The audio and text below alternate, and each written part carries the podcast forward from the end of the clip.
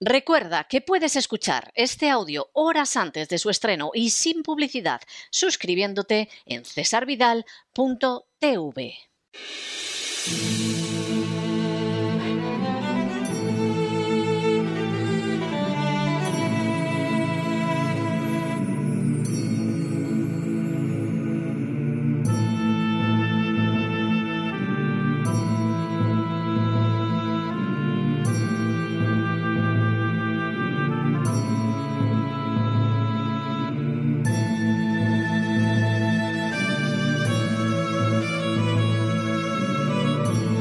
La voz con César Vidal, desde el exilio. Muy buenos días, muy buenas tardes, muy buenas noches y muy bienvenidos a esta nueva singladura de La voz. Soy César Vidal, hoy es el martes 8 de febrero de 2022 y me dirijo a los hispanoparlantes de ambos hemisferios, a los situados a uno y otro lado del Atlántico y como siempre lo hago desde el exilio. Corría el año 1578 cuando Francisco Peña reeditó el Manual de Inquisidores para uso de la Inquisición en España.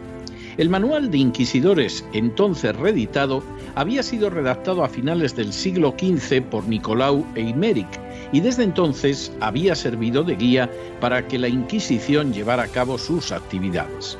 En el prólogo, Peña se mostraba claro de cara a los futuros usuarios del manual sobre las metas que deseaba conseguir la Inquisición.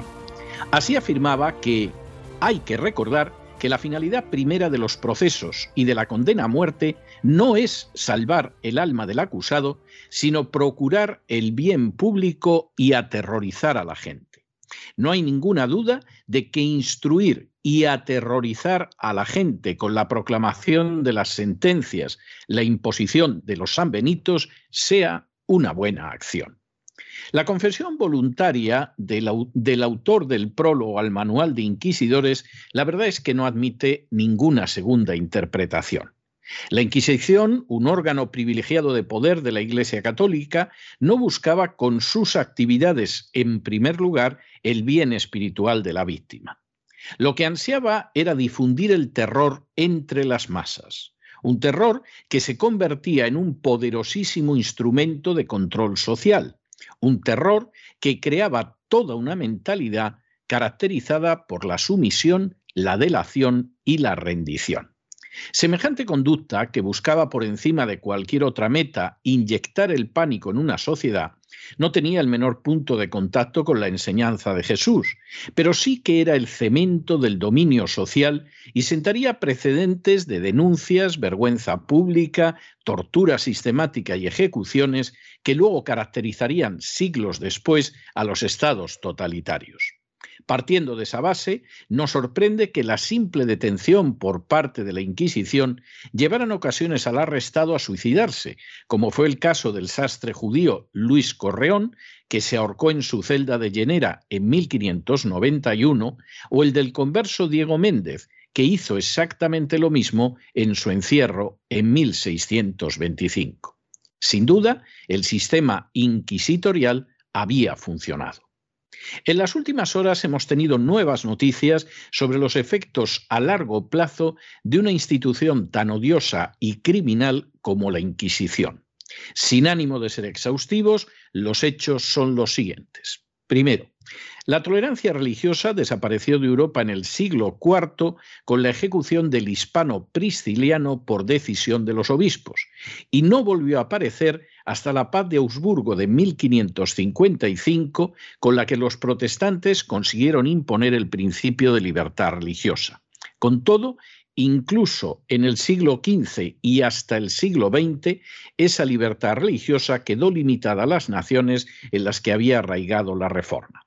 Segundo, al fenómeno de intolerancia desde el siglo IV se sumó a partir del año 1184 la creación de la Inquisición católica que ejercería su actividad represiva hasta el siglo XIX, en que fueron limitando y acabando con sus acciones las sucesivas revoluciones liberales. Tercero, de manera bien reveladora, jamás existió una Inquisición en otras confesiones religiosas. Las iglesias ortodoxas pudieron ser más o menos tolerantes, pero jamás crearon una Inquisición. Por supuesto, tampoco existió la Inquisición ni se creó en las naciones donde arraigó la Reforma. E incluso, aunque no faltaron episodios de intolerancia, no existió una Inquisición en el seno del judaísmo ni siquiera del Islam. Cuarto, esa circunstancia tuvo consecuencias que superaron el campo de la libertad religiosa y que se extendieron a otros aspectos, como acaba de dejar de manifiesto un estudio llevado a cabo por la Universidad de Sydney. Quinto, esta investigación tenía como finalidad mostrar la existencia y magnitud de las secuelas de la Inquisición en el ámbito económico y estudiar los canales a través de los cuales la actividad inquisitorial obstaculizó el desarrollo económico. Sexto, para medir el impacto en estos ámbitos, los investigadores de la Universidad de Sydney utilizaron datos de las encuestas realizadas por el Centro de Investigaciones Sociológicas de España. Séptimo, Así, en España, de los juicios inquisitoriales que tuvieron lugar entre 1478 y 1834, se conservan los registros de 67.521 juicios, al lado de anotaciones sobre el lugar de nacimiento y residencia de las personas juzgadas, así como otros datos.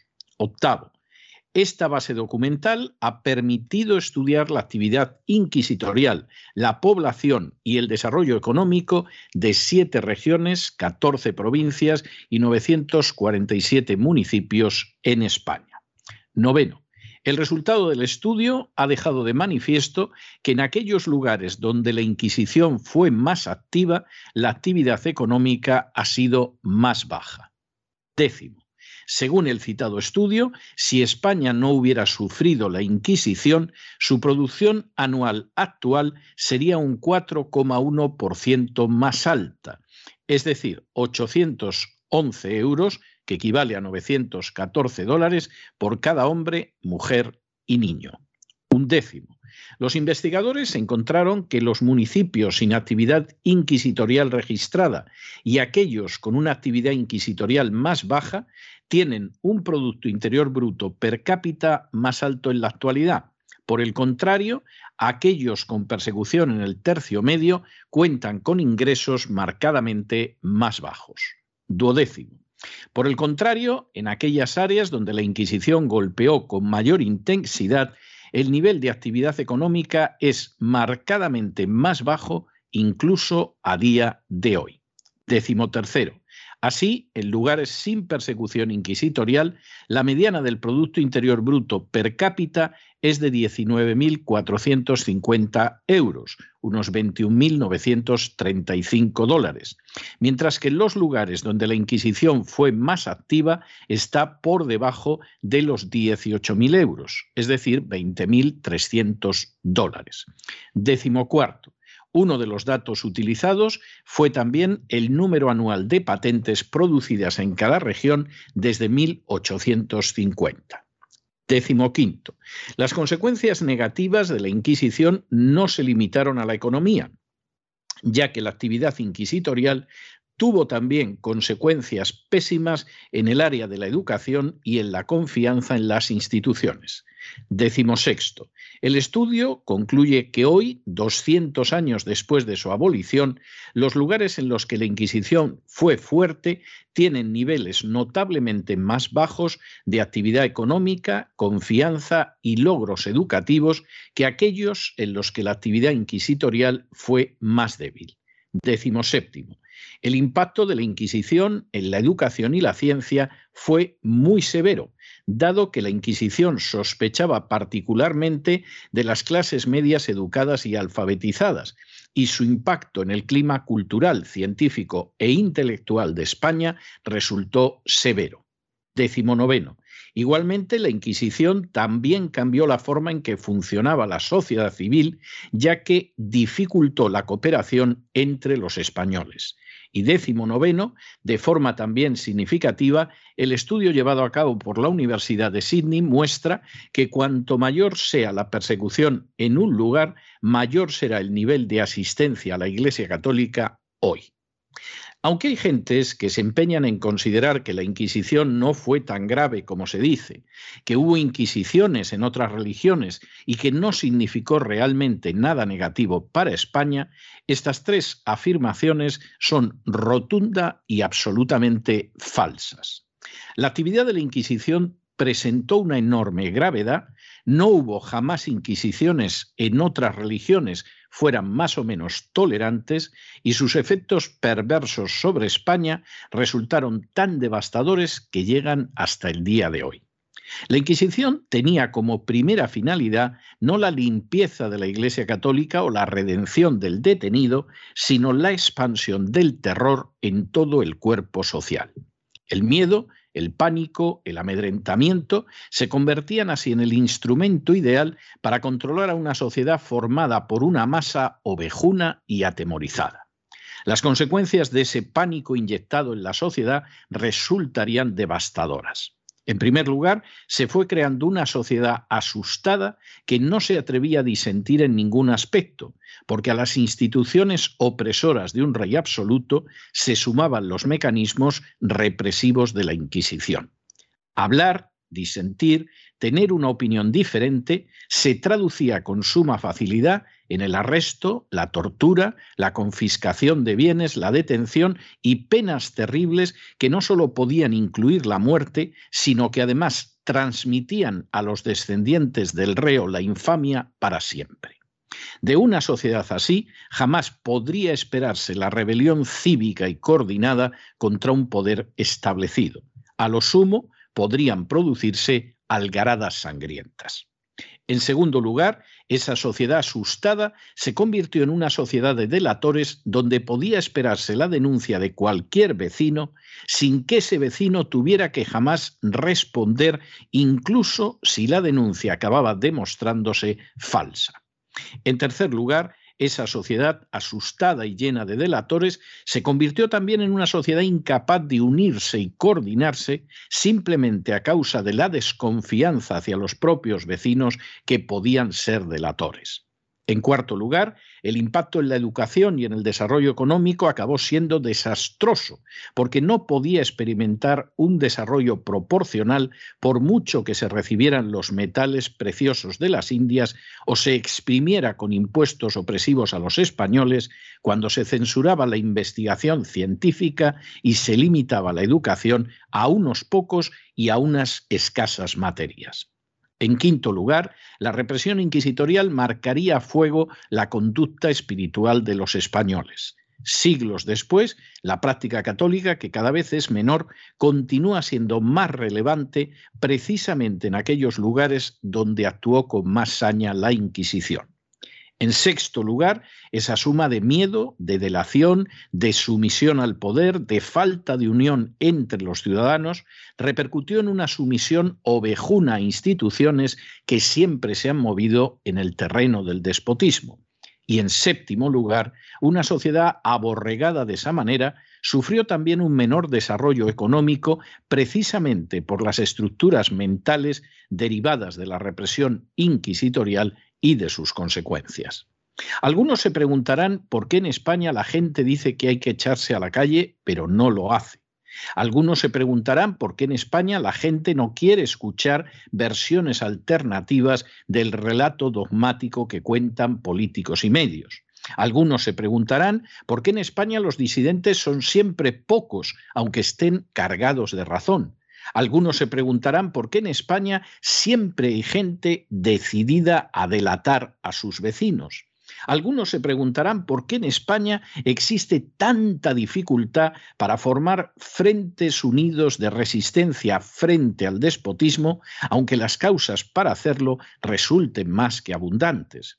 Algunos se preguntarán por qué en España las instituciones actúan de manera despótica, convencidas de que jamás rendirán cuentas ante el pueblo.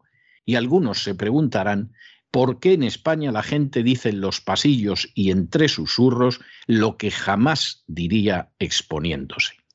Estas preguntas que también podrían hacerse perfectamente en las naciones situadas al sur del Río Grande, tienen respuesta.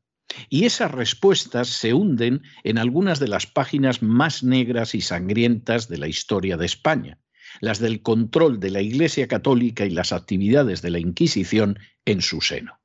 Las consecuencias siniestras permanecen a día de hoy. Una sociedad asustada, una sociedad ovejunizada, una sociedad incapaz de unirse, una sociedad llena de delatores, una sociedad incapaz de defender su libertad, una sociedad que protesta contra sus opresores en lo oculto y en la barra del bar, pero que no se enfrenta con ellos en lo público, una sociedad más ignorante y una sociedad más pobre de lo que debería haber sido. Y es que al fin y a la postre, los pecados históricos, como los personales, siempre tienen consecuencias. Y la única manera de escapar de las trágicas secuelas es reconocerlos y apartarse de ellos para siempre, jamás. De lo contrario, como demuestra este magnífico estudio de la Universidad de Sydney, sus consecuencias se prolongarán, como en el caso de la Inquisición, por los siglos de los siglos. Pero no se dejen llevar por el desánimo o la frustración.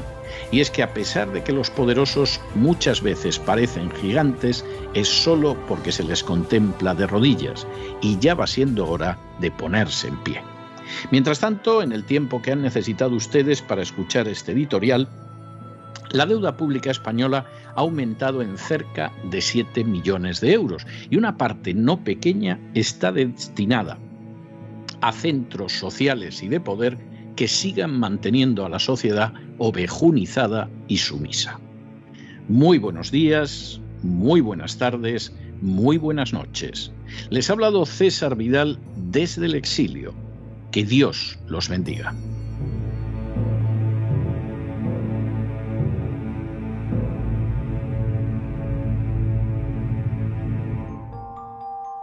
Esta sección está patrocinada por crowdfunding con el siguiente mensaje. Nuestro Señor Jesucristo, el único Dios verdadero, es misericordioso y nuestro Salvador.